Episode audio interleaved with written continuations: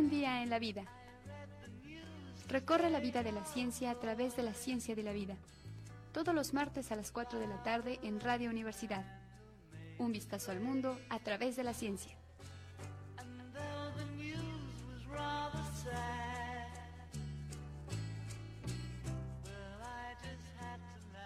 4 de agosto del 2020. Esto, están entrando al programa de comunicación de la ciencia que produce la licenciatura en biología de la Facultad de Ciencias Naturales de esta universidad. Yo soy Marco Sánchez y les agradezco mucho que me acompañen en esta hora para poder hacer un recuento de algunos aspectos de la ciencia en particular, tenemos que hablar de, eh, quiero hablar del escepticismo, eh, ahorita les digo por qué, y pues esto es una forma de apoyar el pensamiento científico. Este es uno de los propósitos que tenemos en este programa y espero que podamos eh, dar no solamente detalles de la ciencia, información, sobre asuntos relacionados con la ciencia, sino también que haya un, impulso a este pensamiento científico que mucha falta nos hace, sobre todo en este tiempo en el que hay demasiada información que no sabemos exactamente si es buena, regular, mala, si es falsa, si es peligrosa o no. Yo creo que una de las mejores defensas es tener bien, bien claro qué es el pensamiento científico y desarrollarlo. Claro, eh, esta eh, pandemia nos agarró desprevenidos a la mayoría de nosotros, pero tenemos que hacer una reflexión y ya, eh, ya que va a iniciar el periodo escolar desde preescolar hasta universidad, valdría la pena que los directores de las escuelas, los profesores de esas escuelas, los padres de familia, hagan una reflexión y eh, consideren de veras el pensamiento científico como un asunto prioritario en la formación de los niños y de los jóvenes. Creo que debería de ser pues obligado, obligado a hacer este tipo de ejercicios porque eh, en unos años tendremos, por ejemplo, a unos niños de preescolar ya entrando a la universidad, enfrentándose a problemas de este tipo, pero con mejores herramientas de las que nos dejaron nuestros profesores, que hicieron el mejor esfuerzo, pero a lo mejor no con herramientas que ahora tenemos. Y ojalá, ojalá que esto sea eh, no solamente esfuerzo de las escuelas y, y, de todo lo que está dentro de las escuelas, apoyando a los niños y jóvenes, sino también de las autoridades, sobre todo de las autoridades. Em, a veces se convierte eso como en una esperanza remota, pero pues vale la pena apoyarlo. Este programa entonces da un granito de arena para impulsar el pensamiento científico. Eh, si se quieren comunicar conmigo, lo pueden hacer a través del correo electrónico cienciaradiouac.gmail.com. Repito, cienciaradiouac.gmail.com. tenemos también el teléfono de Radio WAC es 442-192-1293 y el teléfono para mensajes de texto 442-322-1077. Ojalá que se puedan comunicar. Ojalá que también haya eh, correos electrónicos, eh, no solamente para preguntar, sino también pues para opinar, eh, argumentar, contradecir, este, sería muy interesante. Solamente así podemos completar este concepto que llamamos comunicación. Si no hay información que venga de regreso, pues simplemente estamos eh, haciendo un traslado de información, no una comunicación. Pues vamos a empezar. Fíjense que el el 6 de agosto de 1983. Eh, casi tenemos 40 años, casi, casi. Y bueno, no es un día como hoy, sino un día como el jueves de esta semana, se cumplirán eh, un año más en el que eh, un autor que me gusta mucho leer, Michael Shermer, eh, iba en un camino, parece que iba en una maratón de bicicleta, y de, repente el 6 de agosto de 1983, en una larga y empinada carretera, descubrió que su, su, ¿cómo diré? Su labor académica en esta vida era promover el escepticismo. ¿Por qué es tan importante esto? Primero, él, eh, fue director de la revista Escéptico. Él escribía eh, enormes cantidades de ensayos, artículos, eh, artículos de divulgación y artículos de investigación que tenían que ver con el desarrollo del escepticismo. Y el escepticismo pues, era su pasión, pero él no inició como un escéptico en realidad también él se metió a asuntos relacionados con la alimentación eh, ortomolecular y con las pastillitas que le iban a incrementar no sé qué cosa y que los, los olores eh, que tenían que ver con los estados de ánimo y todo eso se metió él. Él fue convencido de ese tipo de, de pensamientos y no le funcionaron.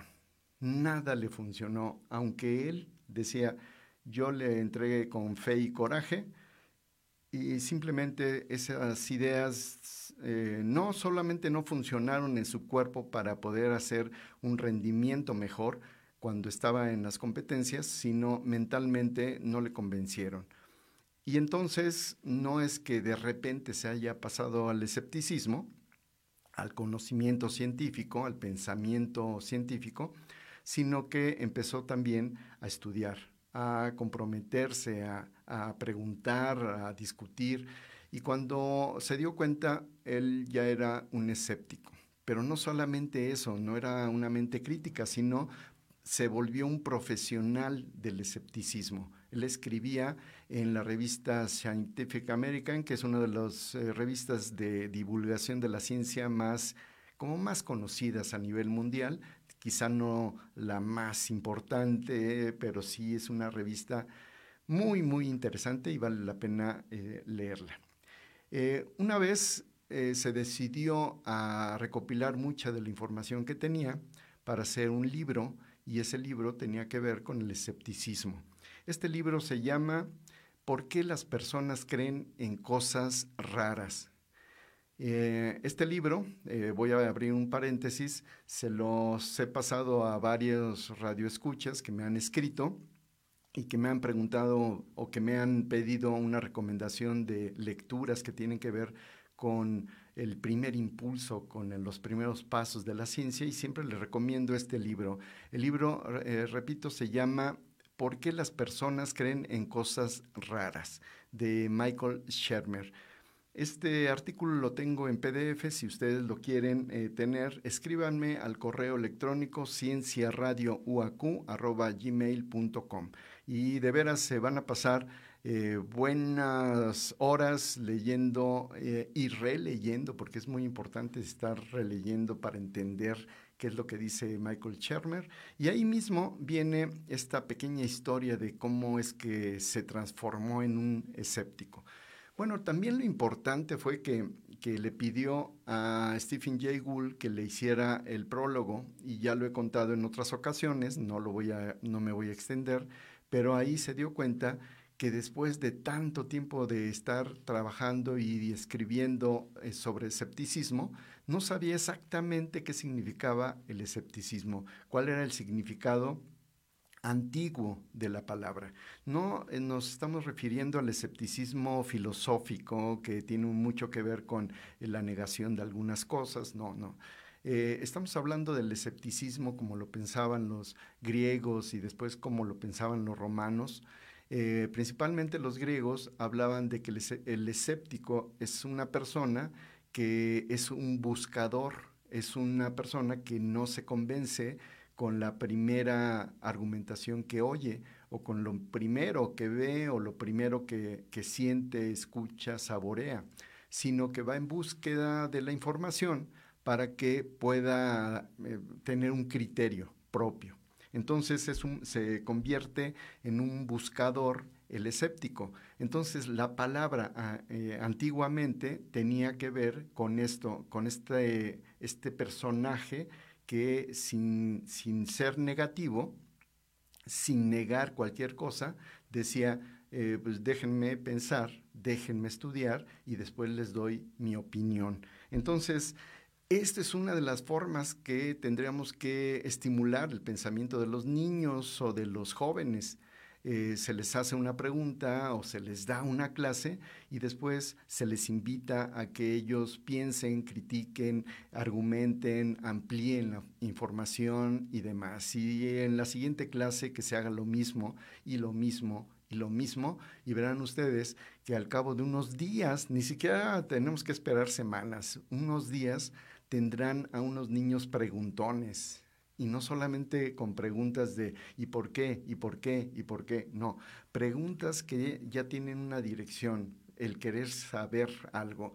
Y si ustedes, profesores o padres de familia, entrenan ese pensamiento, van a darse cuenta que, eh, se van a dar cuenta que es una gran satisfacción tener a niños o jóvenes que ya no se tragan cualquier cosa en la tele, en el radio, en las redes sociales y demás. Van a poder identificar qué es lo falso, qué es lo, lo correcto o lo que en este momento consideramos como correcto, una interpretación válida y demás. En fin, eh, Michael Shermer entonces se dio cuenta que no sabía, a pesar de que era el director de la revista Escéptico, no sabía cuál era el significado antiguo de esta eh, bellísima palabra. Es un buscador, eh, se entretiene explicando las cosas. Entonces, el 6 de agosto de 1983, Michael Shermer se dio cuenta que mucho de lo que había hecho en su vida era de veras falso. Muchas de las cosas que, en las que se había metido. Y bueno, eh, repito, el libro eh, se llama eh, ¿Por qué las personas creen en cosas raras? En uno de los primeros capítulos, lo que dice Michael Shermer es que hay una esperanza, hay algo que las personas en general, sean científicas o no, eh, en general las personas tenemos una esperanza. Es una, una gracia que a veces tenemos, pero a veces es, una maldición. Esperamos que ocurran cosas buenas y nunca ocurren y nunca ocurren. Y a veces nos desesperamos. Eh, ¿Qué hacer? Eh, ¿Tener esperanza o no tener esperanza? Y lo que dice Michael Shermer es en realidad es que pues, eh, hay que tenerla, ¿no? Hay que eh, valorar este sentimiento, pero también ser críticos. No es simplemente tener esperanza que alguien nos salve, que alguien venga y que diga las cosas que deben de decir, o que alguien nos diga qué es la verdad absoluta, ¿no? Sino que nosotros tengamos eh, una actividad, es decir, que también estemos activos y busquemos respuestas. Entonces, el, hecho que tiene que ver con el pensamiento científico no necesita nada más ser eh, el escepticismo, sino también ser crítico, saber dónde leer, cómo analizar, cómo desmenuzar las cosas. Y eh, en ese sentido, bueno, pues es el, el pequeño eh, empujón que, tengo sobre el pensamiento científico, pero necesitamos también explicarlo, por qué las personas creen en cosas raras, porque por más que digamos, por más que enseñemos, por más que analicemos, siempre nos vamos a enfrentar a personas que creen en cosas raras. Si Michael Shermer sigue buscando y lo que nos dice es que no solamente es la esperanza, sino la necesidad de respuestas claras. es, eh, necesitan algo, algo de contundencia. Y los científicos lo menos que dicen son cosas contundentes.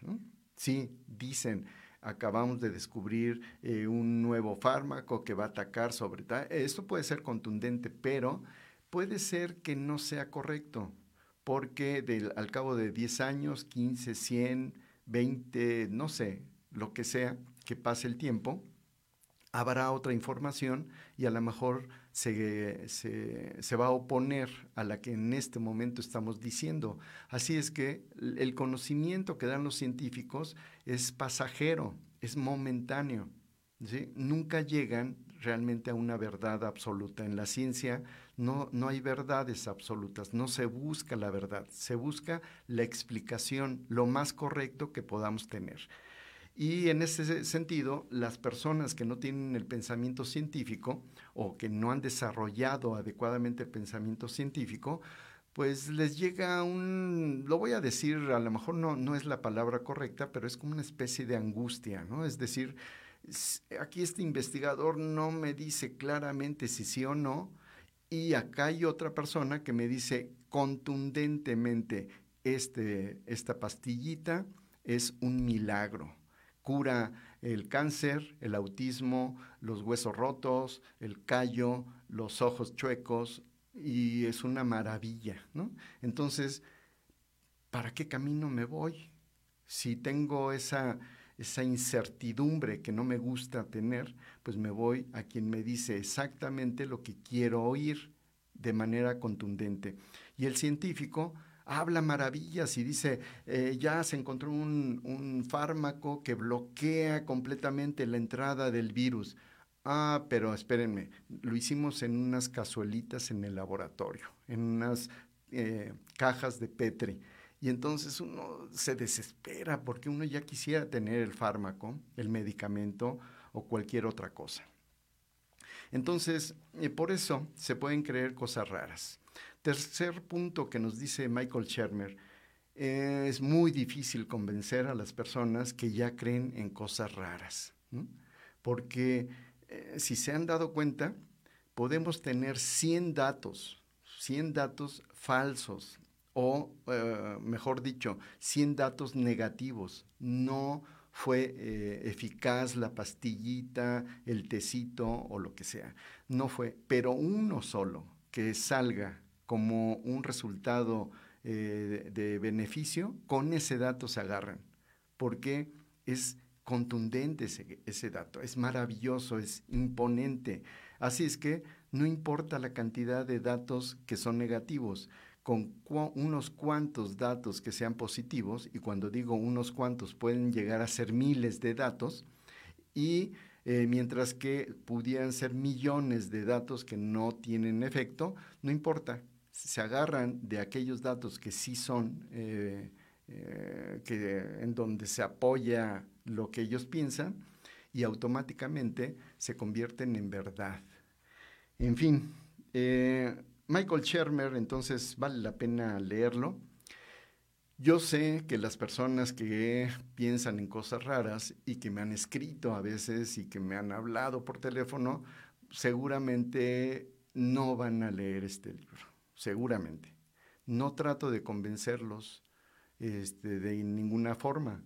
Lo que trato de decir es que, eh, por favor, eh, los, los, demás eduquemos a nuestros niños eh, de una manera tal que no caigan tan fácil, al menos, en cosas raras, en pensamientos raros, sino que utilicen el criterio.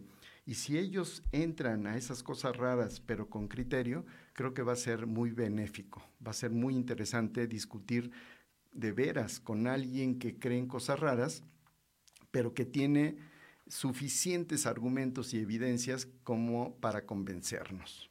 Y creo que eso valdrá la pena de cualquier forma, sea que crean en cosas raras o que eh, consideren a la ciencia como una forma de pensar interesante. En fin, el segundo punto que, tiene que ver con el escepticismo que quiero, comentarles, eh, pues otra vez nos va a llevar a la COVID-19. Pues sí, algunos ya dirán, ya por favor, hablemos de otra cosa, pero Eh, tengo que contestar a una pregunta que me hizo una querida radioescucha y que me comentaba, o sea, su inquietud de que su círculo, eh, pues, de amistades quizá, o, familiares, o círculos académicos, pues eh, muchas personas ya estaban comentando sobre una sustancia, esa sustancia que de veras los descubridores, lo voy a poner entre comillas, eh, le dicen la sustancia mineral milagrosa. Y cuando se oyen estas palabras, híjole, ya nada más cierra uno los ojos y uno piensa lo peor. Es decir, estamos enfrente de una pseudociencia. Pero esta sustancia milagrosa, mineral milagrosa, es el dióxido de cloro. Y uh, en Querétaro se está hablando mucho de eso, muchas personas lo están usando. Eh, no es eh, una sustancia complicada, eh, se puede hablar, sí es cierto, se ha utilizado desde hace mucho tiempo y sobre todo como desinfectante. Con eso pueden desinfectar el agua potable, no exactamente con el dióxido de cloro, pero sus eh, metabolitos, digamos, eh, pueden ser utilizados. Eh, también se utiliza para poder em, desinfectar la sangre cuando se tiene que hacer em, recolectar sangre para pacientes y demás. En fin, sí se puede utilizar para cuestiones que tienen que ver con la salud de la persona, pero van a ver ustedes que si le metemos un poquito de escepticismo, no es como nos, dicen, no es como nos cuentan. Eh, quizá me vaya a contraponer con algunas declaraciones que se han eh, publicado aquí en la misma universidad, pero pues, es un asunto normal aquí en la universidad. No se crean que, que hay un problema o que hay un pleito, no, nada de, eso. De veras, eh, cuando se trata de la investigación científica, cuando se trata de la comunicación de la ciencia, creo que los debates son muy interesantes.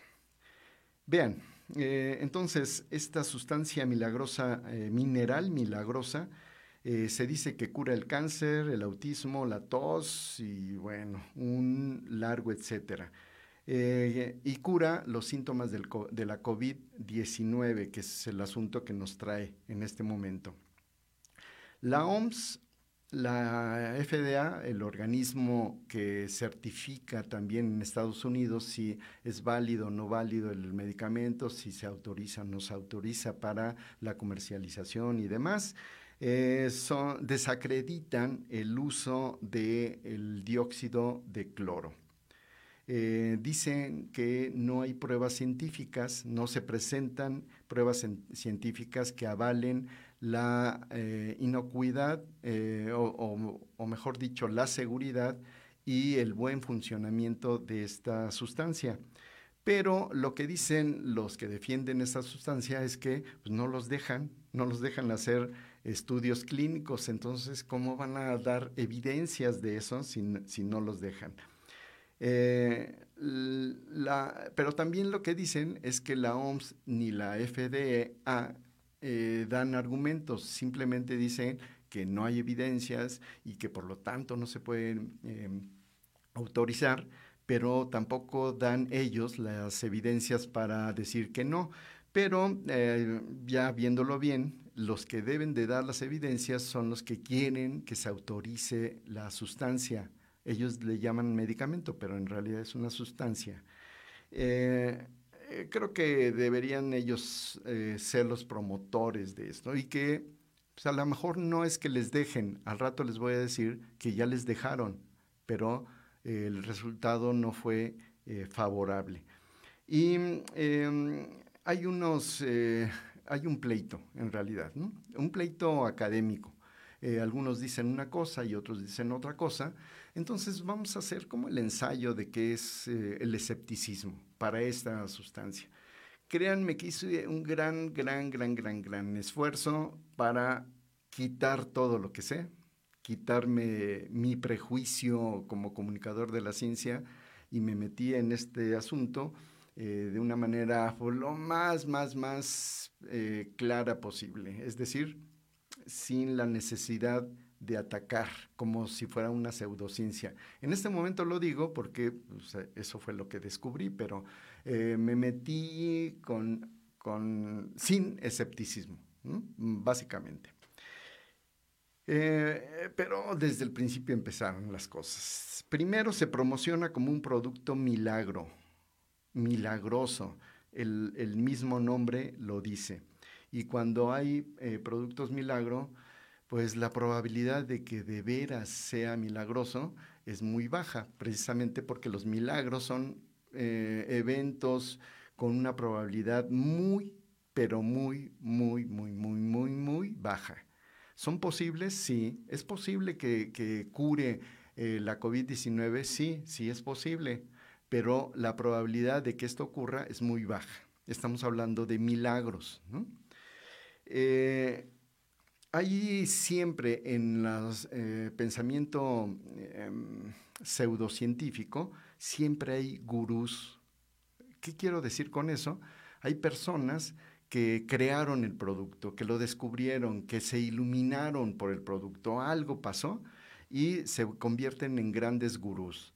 Escriben libros y las personas que creen en ellos eh, son prácticamente como actos de fe y cualquier ataque eh, a sus gurús es un ataque personal y por lo tanto se vuelven un poquito agresivos y demás. En la ciencia no hay gurús, no hay una autoridad que nos diga así tenemos que pensar porque yo lo digo. Aquella persona que dice eso simplemente se desacredita en términos científicos. Entonces estamos ante una discusión de opuestos y va a ser muy difícil que alguien ceda. En la ciencia no hay gurús, mientras que en la pseudociencia abundan los gurús. Y los gurús en este caso son Andreas Kelker, eh, y Jim Humble. Ellos dos, eh, uno, el segundo fue el que descubrió, entre comillas, y el otro es un gran promotor de esta sustancia. Tercer punto, se mezcla el lenguaje y conocimiento científico para argumentar lo que ellos están diciendo. Se habla de medicina nuclear, se habla de tomografías, se habla de conceptos de de mm, glutatión, se habla de conceptos de osmosis y no sé cuántas cosas. Son conceptos científicos, pero se le rasca uno, en realidad, ay, pues no, ninguno de los conceptos apoya las ideas, simplemente son ideas en, el aire. Por ejemplo, me puse, a ver varios videos, de verdad que fue cansado, este, Andreas eh, Kelker dice que la ciencia es el método científico y desde ahí me desilusioné. Yo dije, no, no puede ser, por favor. Y los videos duran a veces una hora y, lo, lo, quería adelantar, pero dije, pues a lo mejor se me escapa algo muy importante. La ciencia no es el método científico, en primer lugar. Eh, no es pensamiento crítico nada más, yo diría tampoco que fuera escepticismo nada más, sino son muchas cosas, muchas cosas que se mezclan y que tienen que ver con el conocimiento que, que, vamos a generar, un conocimiento nuevo que vamos a generar para que nos permite explicar las cosas. Lo que nosotros queramos nos permite explicar las cosas. Y entonces, en esa explicación, en ese conocimiento, tenemos que emplear el método científico o los métodos científicos. Pero la ciencia no es método científico, no es una receta de cocina. Y tenemos que emplear ese método científico para validar el conocimiento que estamos dando, porque si no lo validamos, entonces cualquiera puede decir, decir lo que quiera, lo que se le pegue la gana. Eso es lo que ocurre en las redes sociales. Entonces no podemos confiar en las redes sociales porque nadie se regula y todos se golpean y todos quieren decir, eh, simplemente porque tenemos boca queremos hablar. Pero en la ciencia no es así. Tenemos que validar los conocimientos y para validarlos necesitamos, sí, el, conocimiento, el método científico, pero la ciencia es mucho más que eso. Voy a hacer una pequeña pausa y regreso platicándoles un poquito más sobre este asunto del em, em, dióxido de cloro. XHUAQ 89.5 FM. Radio Universidad. Transmitiendo para ti las 24 horas del día. Estudios y oficinas. Centro Universitario, Cerro de las Campanas. Planta transmisora. Campus ex aeropuerto de la Universidad Autónoma de Querétaro. Carretera Chechimequilla sin número, Ejido Bolaños. Radio Universidad. Integrante del sistema de radio, televisión y cinematografía de la Universidad Autónoma de Querétaro. Radio Universidad. 89.5 FM. La cultura universal. Radio Universidad. Regresamos a este programa de eh, comunicación de la ciencia producido por la licenciatura en biología de la Facultad de Ciencias Naturales yo soy Marco Sánchez y les agradezco que sigan conmigo aquí discutiendo algunos asuntos que tienen que ver con la ciencia y el escepticismo relacionado con eh, esa sustancia milagrosa, el dióxido de cloro. Les estaba comentando eh, hace un momento eh, varios puntos que tenemos que revisar sobre el escepticismo y bueno, continúo con esto. Em, los, promotores de este, esta sustancia hacen foros de discusión, invitan a personas supuestamente eh, autorizadas para hablar sobre este asunto y tienen que ver con los médicos que han estado en el campo de, la, de batalla, enfrente mismo de la COVID-19 y que han usado esta sustancia milagrosa y ellos indican que tienen decenas, cientos y hasta miles de pacientes que se han curado de, eh, esta enfermedad, que los síntomas se han reducido drásticamente y que el tiempo de permanencia en los hospitales se reduce, de, tal forma que sí hay evidencias. Eh, cuando los escépticos les preguntan, ¿y por qué no lo has publicado? Eh, nunca dicen nada, de veras, no, no hay publicaciones. O sea, sí hay una, unas tres publicaciones de 1982, 83, ahorita los voy a comentar, pero siempre dicen eso, no hay publicaciones, eh, pero no nos dejan hacer el, ensayo eh, y demás. ok, pero según ellos, ya han utilizado este medicamento en algunos países donde las leyes eh, son rigurosas y se cumplen, han metido a la cárcel a algunos de estos eh, personajes que se vuelven ya leyendas dentro de este, este pseudociencia porque son los mártires que encarcelan porque quieren la verdad, quieren el beneficio para todos y generalmente le echan la culpa a las farmacéuticas que mm, son unos monstruos que quieren eh, vender solamente los medicamentos. Y sí, a veces eso es cierto, eh, hay muchos casos en los cuales se han descubierto grandes fraudes de las farmacéuticas. Eh, yo tengo, digamos que una pequeña autoridad para hablar sobre este asunto. Yo trabajé en una farmacéutica como gerente de investigación clínica y sí puedo hablar sobre algunos asuntos, no, me voy, no voy a profundizar, simplemente diré que el esfuerzo que hacen las farmacéuticas para obtener los medicamentos a veces es eh, muy, muy grande. Se, le, se pagan enormes cantidades de dinero a los institutos de investigación para que se apoyen las investigaciones y demás y es un largo trecho para poder comercializar un, un medicamento. No se justifica el, eh, la, eh, el precio de muchos medicamentos, yo diría que de ninguno, y tampoco se justifican los eh, grandes em, espacios donde se comercializa y cómo se comercializa, ni tampoco el tiempo que duran las patentes, en fin, yo no lo justifico, pero la verdad es que es un gran trabajo que hacen las farmacéuticas y algunas sí son fraudulentas, eso que ni qué. Pero en general, bueno, pues así es el trabajo eh, muchas veces de la farmacéutica.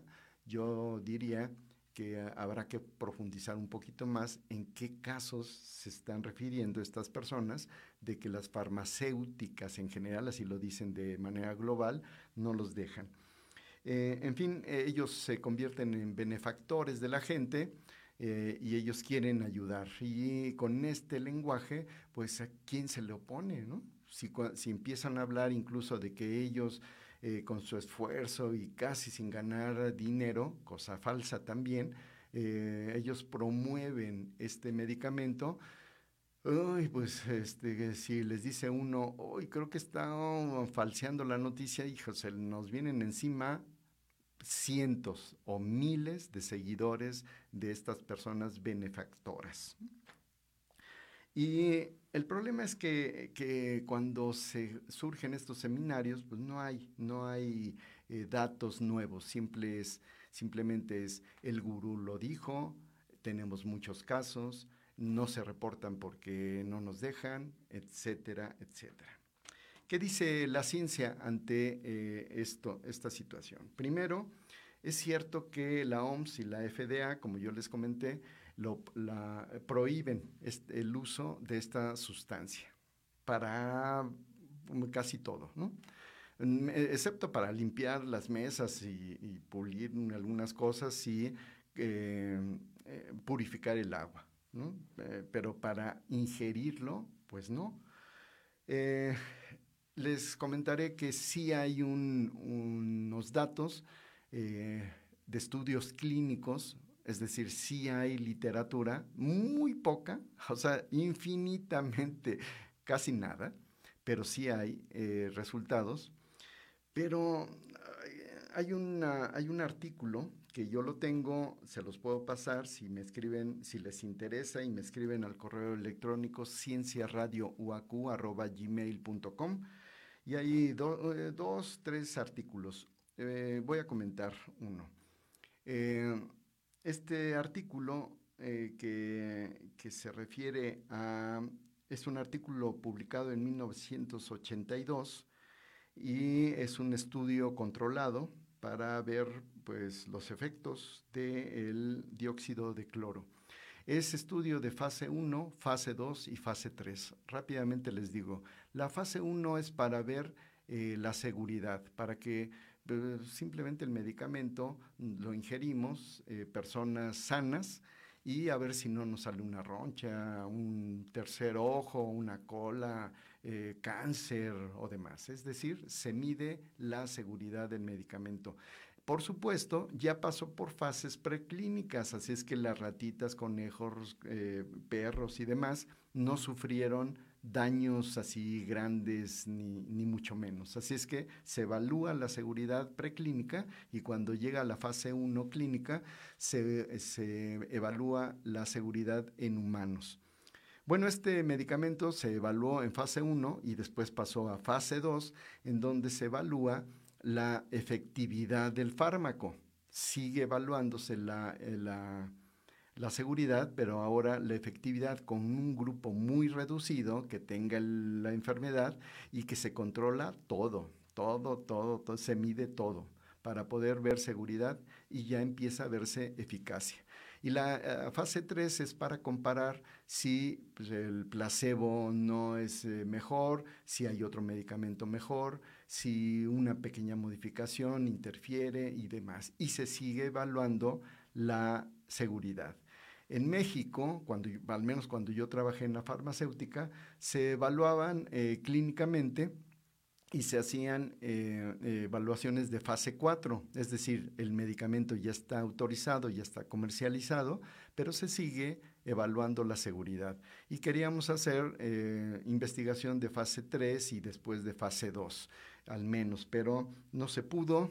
Las farmacéuticas creo que les interesa más pues, como buena empresa, el dinero más que algunas otras cosas, aseguran la investigación en sus países correspondientes y a México pues, lo dejan simplemente para probar las cosas. No es que esté mal, pero pues, la investigación debería de, de fortalecerse aquí en México.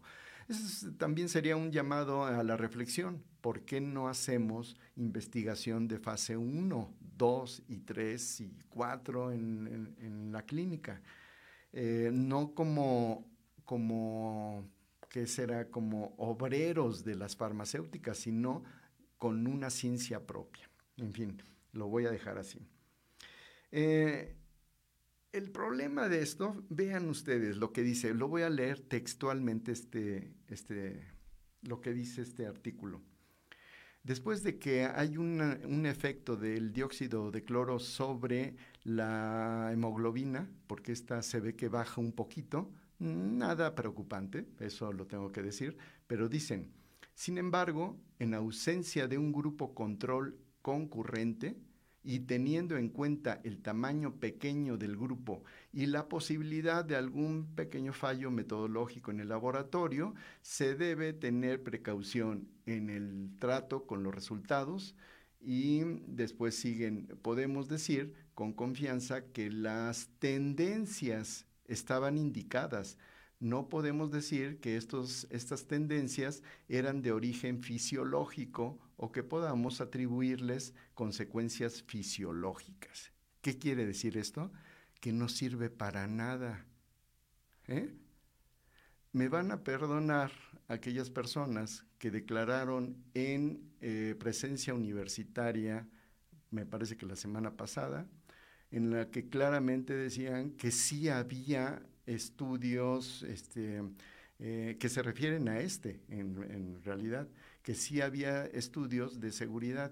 Eh, yo les voy a solicitar a las personas que oyeron ese programa y que estaban, pues, no, no promocionando el producto, pero sí defendiéndolo un poco de que había un estudio clínico, ese estudio clínico, esto es lo que dice y, ve, y lo voy a repetir y lo voy a explicar.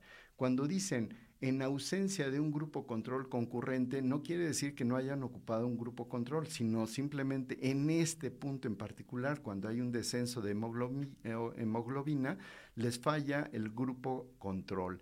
Y sin grupo control, digan lo que digan, no sirve para nada el estudio. El tamaño pequeño del grupo, ¿sí? Sí, gracias por decir que el tamaño era pequeño, pero si ya sabían que había, eh, no había un grupo control concurrente y el tamaño de la muestra era pequeño, y aparte a lo mejor había un pequeñas dificultades metodológicas, bueno, entonces eh, debieron hacer, ser éticos y no publicar ese artículo. El artículo se publicó, los editores pues, simplemente se les pasó, ¿no? O sea, yo lo hubiera rechazado, es decir, no porque, eh, porque estuviera en contra de mis ideas o lo que, no, no, simplemente porque está mal hecho el estudio.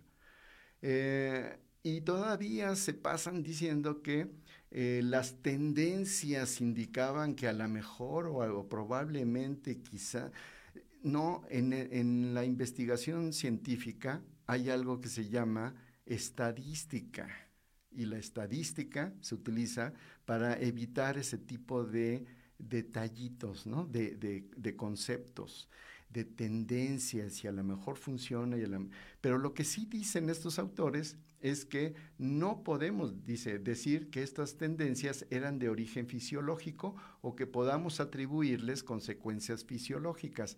Es decir, eh, dicen que no pasa nada, es seguro, pero como no saben contestar si hay relación con asuntos fisiológicos, pues no pueden decir que sea efectivo.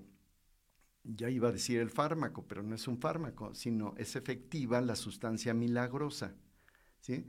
Eh, entonces, simplemente el, estudio, pues hasta me dio un poquito de corajito porque pues, lo tuve que leer y releer y otra vez leer hasta encontrar una serie de cosas que son horrorosas en la investigación.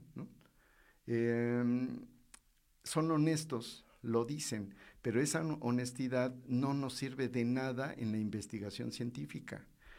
Por lo tanto, cuando alguien eh, nos dice que no debemos de llegar y, simplemente decir que este medicamento no deben de usarse y que la OMS y la FDA, eh, pues sí, sí es obligatorio que demos pruebas de eso. Bueno, pues si como muestra basta un botón, este botón al que se refieren, que dicen un artículo de 1982 y otro de 1983, es horrorosamente de investigación pseudocientífica, yo diría. Así es que eh, para fines prácticos no hay artículos que refieran a un estudio clínico. Entonces, cuando estas personas dicen es que no nos dejan, es que no sé qué, sí, ya les dejaron, ya lo hicieron y no demostraron que fuera ni efectivo ni seguro. Ahora, eh, se han hecho otros estudios, de hecho lo han hecho las personas que están en contra de, esto, eh, para ver qué pasa. Y el, resultado final es que dicen, miren, no, no parece que pase algo que, este, que sea en contra de la salud de los individuos y más cuando la concentración es baja y eh, la manera como se está promoviendo son a concentraciones bajas de menos de un miligramo por kilogramo de peso. Me parece que es el dato real, eh, si no, después lo checo. Pero estas eh, concentraciones bajas, sí, efectivamente, no son seguras, pero son inefectivas.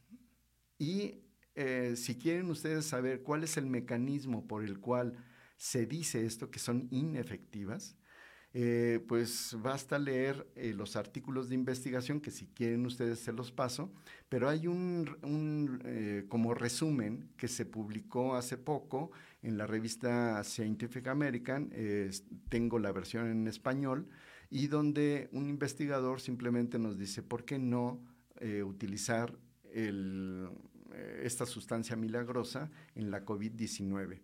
y menciona varios puntos que yo he dicho y sobre todo hay otro punto que comenta que fue la defensa que se hizo ahí en presencia universitaria ante este estudio que posiblemente podría ser un, asunto muy interesante estudiar eh, eh, esa posibilidad de que, se tiene de, de, dióxido de cloro para poder atacar al virus, al eh, SARS-CoV-2 y se refiere a que esta sustancia sí puede atacar al virus, sí se puede saber eh, en, qué en qué aminoácido de las proteínas em, esenciales del virus podría atacar. Sí, estoy, estoy completamente de acuerdo con ese dato.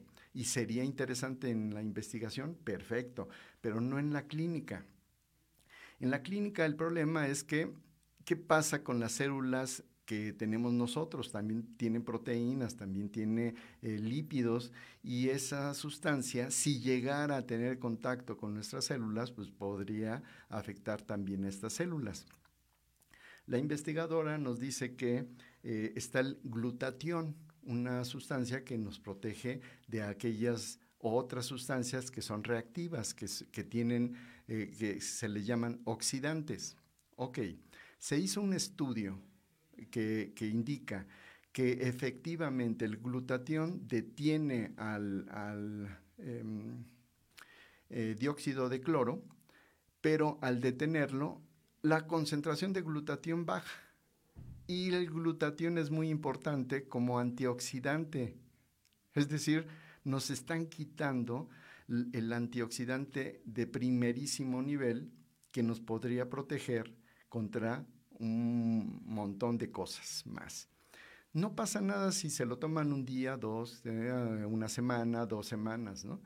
Pero el estudio se hizo después de 90 días y lo que se encontró de veras es preocupante porque empieza a haber un problema de oxidación y la oxidación es un asunto que hay que tener en cuenta para la investigación podrá ser muy interesante, muy útil, pero ¿de qué sirve que se publiquen esas eh, este, investigaciones si el asunto que más preocupa y que más interesa es la clínica? Es decir, hacer un estudio clínico. Pero aquí viene la controversia. En concentraciones bajas, pues no es efectivo. Y en concentraciones altas, aguas, porque ahí sí es tóxico. Eh, lo que me preocupa de las entrevistas que se hacen, eh, que se hicieron ahí eh, para una investigadora y un clínico, es que pues nunca se aseguran de reforzar la idea de que una cosa es el dióxido de cloro y otra cosa es otra cosa. Es decir, sí lo mencionaron, pero no lo enfatizaron. Y el, el peligro de esto es que si la información y ya imagínense, la información a veces no se retiene y creen que, ¿qué dijo? ¿Era dióxido de cloro o hipoclorito de cloro o, hipo, no sé qué de lo que sea? Y este tipo de ambigüedades pues eh, pueden resultar peligrosas, ¿no? Pero sobre todo, yo creo que hay que, que tener en cuenta que pues la universidad debe ser el, lugar donde se discuten las ideas. Y si solamente van a invitar a aquellas personas que están a favor de esta pseudo sustancia milagrosa, pues yo creo que estamos cometiendo un error en la universidad. Dice Marín Guadalupe Hernández Lugo. Ah, dice felicidades por el programa y al revés dice que digas el correo que así ah, mi correo es cienciaradiouacu@gmail.com. Eh, y este correo pues pueden utilizarlo para que yo les pase el libro de Shermer que comenté al principio, los artículos que estoy comentando, sobre todo si quieren no meterse en los artículos eh, técnicos, les recomiendo que lean el artículo que salió en Scientific American, en donde da un resumen de por qué no usar este tipo de, sustancias milagrosas. Está en español, está fácil en la lectura, pero sí les recomendaría que vean las ligas. Las ligas que tiene ese artículo los llevan artículos de investigación, no es simplemente una opinión y al final, eh, pues sí me dio risa de que este, este eh, investigador escribe y al final dice, no voy a contestar ninguna pregunta que tenga agresiones. O sea, yo creo que le tunden durísimo a esta persona eh, y es clásico, ¿no? es clásico de estas personas que cuando se ven pues descubiertas o, o, que ataquen a su producto, a sus gurús, se avientan de veras, o sea, yo lo he sentido, por supuesto, este, arañazos, este, cocos y patadas. Claro que como estamos en la radio, pues este, yo nada más me imagino qué es lo que me, me quisieran hacer, pero, pero de veras que es un, es un asunto triste, nada más. Que en la universidad cualquier eh, bando, cualquier lugar donde se tenga, no se discuta con bases, con bases científicas. Esto que acabo de decir que me contrapongo a lo que dijeron en presencia universitaria, no indica que me estoy peleando con, con mis colegas, por supuesto que no. Es quizá una invitación para que ustedes puedan valorar, este, equilibrar eh, la información que se tienen de un lado o de otro. No es quién argumenta más así porque habla mejor o más bonito, sino quién da mejores evidencias para poder eh, tener una, un pensamiento u otro. Lean, vean eh, ese, ese video y comparen. Se me acabó el tiempo, nos vemos el próximo martes y ya la puertita, pues ya, ya, tiene, ya está empujando, ya está tocando. Gracias, Erika Sánchez, por eh, la ayuda que me proporcionaste. Hasta la vista.